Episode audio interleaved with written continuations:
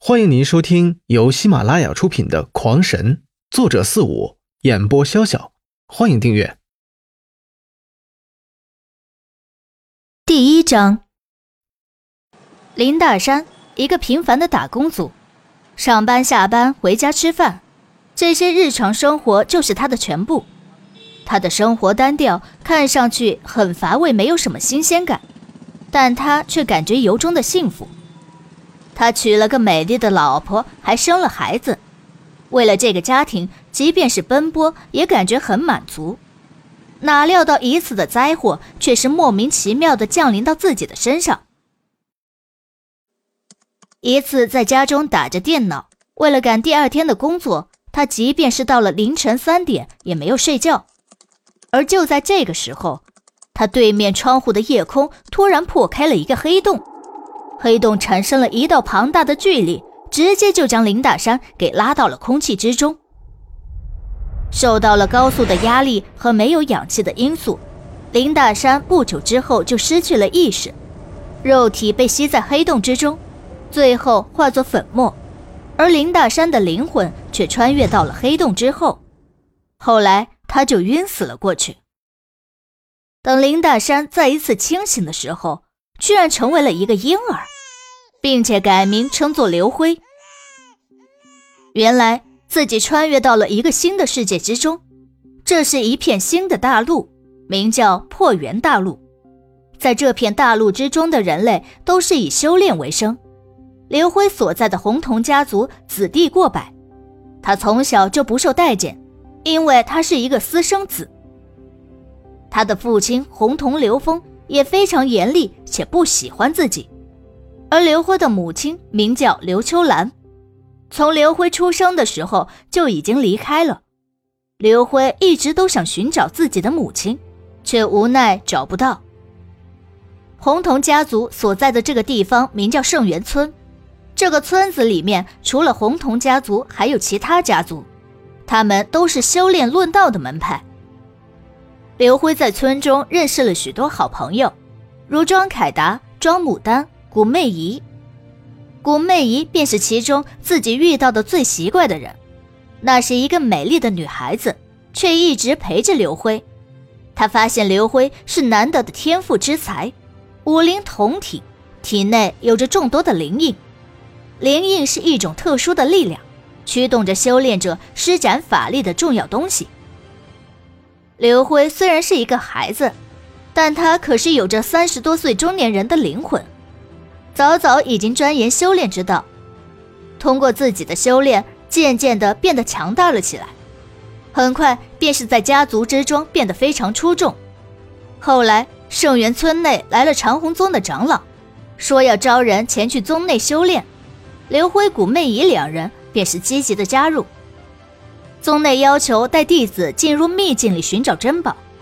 秘境是破元大陆的神秘的危险之地，里面不仅有许多仙古神人留下来的东西，还有各种级别的灵兽，一种与人类不一样的物种，其能力强大。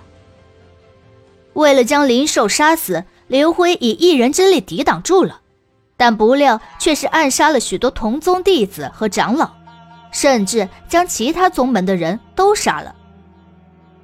另外一边，长虹宗为了监视弟子在里面的情况，特别的设置了有灵印感知能力的人，将所看之物绘画出来。长虹宗副宗主正在一边坐镇，而下面的弟子正将境内所看见的一切都一一绘制出来。回副宗主，刚刚得到本命塔的弟子传讯。高长老以及三名护送精英弟子全部陨落。什么？他他们也进去了？什么嘛！一个小孩子怎么可能拉得动十几个大人？如果有一个魔名天力雄呢？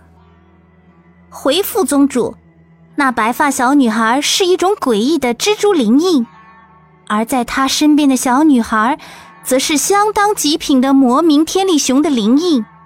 虽然二人的灵力并没有得到相应功法的催发，但是拉几个人进境还不是问题。什么？魔名天力雄？有如些极品的弟子，你们为什么不挖掘培养，反而隐瞒不报，让我们白白的送他们进入那必死之境中。副宗主这话说的可有点不对了。此子刚刚进宗，便被告知可以独自来往于森林之中。如果本身没有实力的话，又如何做得到？而当时宗主的意思是，此子最希望传回话来，那自然是必须让他们进境，得到秘境中的信息。只怕比得到十名潜力弟子要有价值的多吧？哼，不管他们有多天才，敢暗害我们的长老和宗主，此事不能就这么了了，应该派人去圣元村，将他们的父母都给我杀了。裘长老，你凭什么去杀人家的父母？难道你想告诉大家，加入我们长虹宗会有灭族的危险？还是想要告诉大家，我们长老都是废物，连两个外门弟子都可以杀我们？这可是杀人要偿命啊！杀人偿命，谁杀人，偿谁的命？难道他们不是我们杀的吗？可是其他宗门定会来向我们问责的。问责？哼，随他们的便。我们的长老也在其内，他们也看到了。这只能是那两个丫头的个人行为，我们也是受害者。如果他们要去圣元村闹事，我们就把他们的长老被我宗两个外门弟子光荣干掉的事情，让世人知道，在他们宗。就算当上了长老，还不如我们宗的外门弟子。看他们怎么混！快看，又有人在画了。正在这时，一个声音惊愕的叫了起来。这时，大家急忙将目光投向画卷的右下角，只见一道黑迹在飞速的流转。不多时，一幅生动的山水画便展现在了众人面前。远山近树，黑石白瀑。松青翠，水灵动，如真似幻，如若仙境。画的如此快，如此真，不知道是哪位弟子。老者完全被此人的绘画速度和效果惊呆了，而且他知道，就凭着这一张画，便足以弥补今日所有的损失。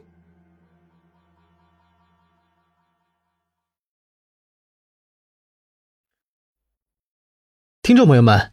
本集已播讲完毕，请订阅专辑，下集更精彩。